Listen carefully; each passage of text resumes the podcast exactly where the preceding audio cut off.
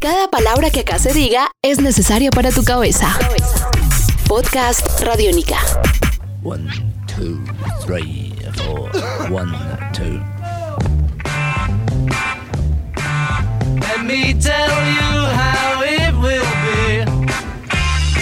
Podcast Radiónica. Bienvenidos a La Periferia, pequeñas historias de la contracultura, este programa que cuenta los momentos que cambiaron la historia de la cultura de la humanidad en la segunda parte del siglo XX, con música, con literatura, con arte, con, bueno, con todas las cosas que pasaron. En la primera parte veníamos hablando de una banda más o menos conocida y en esta segunda parte vamos a terminar de hablar de ellos. Obviamente estamos hablando de John, Paul, George y Ringo, los Beatles. Estás escuchando Podcast Radiónica.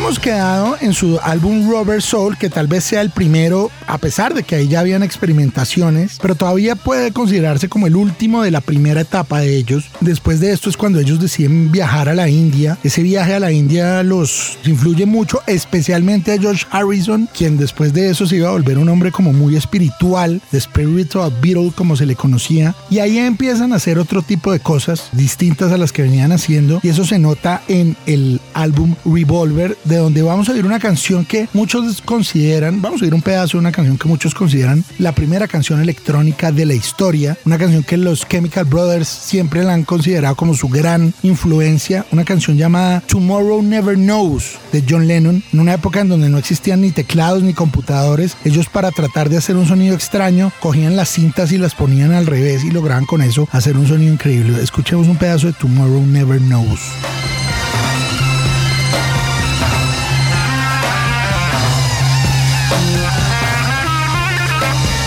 Después del éxito de Revolver, que sin duda fue un disco bastante innovador para la época, los Beatles sacaron el que es considerado el mejor álbum de la historia del rock and roll para muchos, aunque sea uno de los álbumes más importantes. Fue el primer disco conceptual de la historia, o sea, fue pensado de principio a fin con un solo concepto para oírse completo. Fue un disco con una producción que hasta ese momento nadie había hecho, una producción increíble. Fue un disco con unas letras a otro nivel, con una producción a otro nivel. Encontró a los Beatles en su momento máximo de, de, pensamiento y que encontraron también a los Beatles en un momento del mundo en el que también el hipismo, del que obviamente hablaremos más adelante, las drogas, lo que estaba pasando en el mundo en general, hacía que fuera un momento perfecto para que apareciera el Sgt. Pepper's Lonely Hearts Club Band. Canciones como Losing the Sky with Diamonds, canciones como With a Little Help for My Friends. Son canciones increíbles, pero tal vez la que más vale la pena oír, y vamos a oír un pedazo acá, es el último track de ese disco, que es el famoso A Day in the Life, un día en la vida.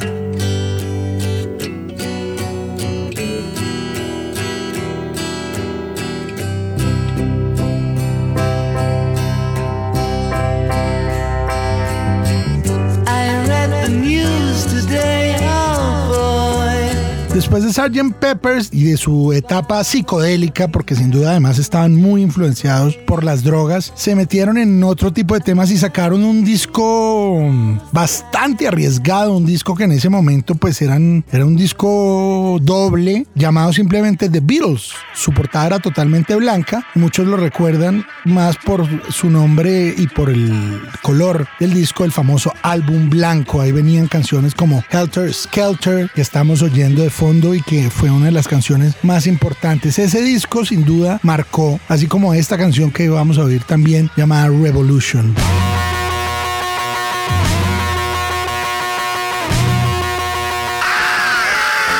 Después de eso, ya los Beatles se volverían unos profetas, eh, unos músicos increíbles capaces de hacer cualquier cosa y todavía tendrían un par de discos más interesantes para sacar. Un disco tal vez el menos bueno de toda su carrera porque fue un disco muy accidentado en el que tuvieron muchos choques porque era una banda que para esa época ya estaban todos peleados con todos, que fue el Let It Be, que fue el último disco que salió, pero no fue el último disco que grabaron. El último disco que grabaron los Beatles oficialmente fue otro de los grandes discos de la historia historia, que es el Abbey Road, el de la famosa portada de los cuatro pasando la calle. Y ese disco, en ese disco ellos decidieron, a pesar de que para ese momento se odiaban todos con todos, hacer un disco, olvidar las peleas por un momento y hacer un disco de despedida increíble. Ahí vienen canciones como Come Together, ahí vienen canciones también como Oh Darling del señor Paul McCartney, pero un, tal vez el que sacó la casta en ese disco fue el señor George Harrison con dos canciones increíbles, Here Comes the Sun y Something, canciones que sin duda marcaron la historia de los Beatles y un disco que tuvo un final tripartito con tres canciones en una. Son tres canciones que se pueden meter en una sola. Las canciones Golden Slumbers, eh, Carry That Weight y The End, más la ñapa de Her Majesty, sería el final de lo que sería la historia de los Beatles. Todo eso lo estamos oyendo aquí de fondo y finalmente nada de lo que pasó en los 60s, el hipismo, la revolución en Vietnam, seguramente ni siquiera mayo del 68 en Francia hubiera podido suceder sin que hubieran aparecido, como dice mi amigo Andrés Ospina, los cuatro mechudos de Liverpool. En estos podcasts simplemente hay tiempo para poner un poco de música, hablar un poco de esto, pero si ustedes quieren conocer a los Beatles, busquen la música de ellos y empiecen por donde quieran. Y si ustedes son de los que piensan que los Beatles era una banda de música dulzona y que no entienden por qué fueron tan grandes, yo les recomiendo que escuchen, es respetable cada opinión obviamente, pero que escuchen con calma todo lo que han hecho y se van a dar cuenta de lo grandes que fueron los Beatles y por qué la gente los admira tanto. De esta manera yo cierro mi ciclo sobre los Beatles y en las próximas ediciones seguramente estaremos hablando de esa otra banda que también fue muy importante. Por ahora les mando a todos ustedes un gran abrazo. Mi nombre es Manuel Carreño, mi arroba es Pop Cultura y nos estaremos hablando aquí en la periferia, pequeñas historias de la contracultura. Un abrazo para todos. Chao.